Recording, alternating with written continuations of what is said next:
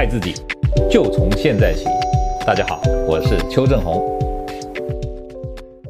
好，今天呢，有人问到了，就说，哎，我们在减肥的时候啊，怎么样减少我的内脏脂肪？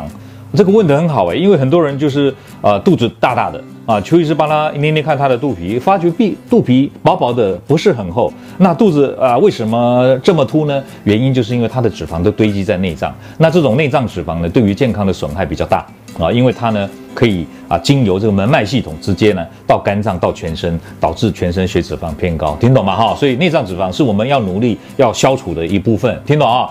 好，那么这怎么样来减少内脏脂肪呢？所以这就要看科学了哈。我们科学研究，脂肪细胞上面有一种叫贝塔的一个交感神经受体，呃，如果讲中文叫乙型交感神经受体。可是你知道吗？乙型交感神经受体呢，又看脂肪分布区的不同而有不一样的形态。举例来说，皮下的我们叫贝塔 two，乙型第二型啊，内脏脂肪呢是贝塔 three，乙型第三型。听懂这意思吗？所以要让内脏脂肪来分解，就必须要用贝塔 three 的这个刺激，它才有办法让内脏脂肪消。好，听懂吗？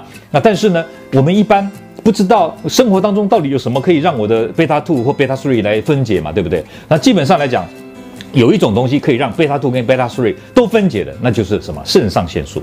好，肾上腺素什么时候会分泌呢？就是运动的时候嘛，对不对？你肌肉啊、这个收缩，心跳加快，呼吸急促，这个时候肾上腺素来了，那贝塔 two、贝塔 three 都有机会去分解它，听懂吗？那还有平常时我们给自己制造一点紧张啊，比如说看恐怖片哦，对不对？或者有比赛竞赛的时候，哇，这种肾上腺素分泌的心跳加快了，这个时候就有机会让这个这个贝塔 two 跟贝塔 three 都分解。好，那我们医学上呢有一种啊、呃、东西啊，它可以刺激贝塔 three 的分解，就是。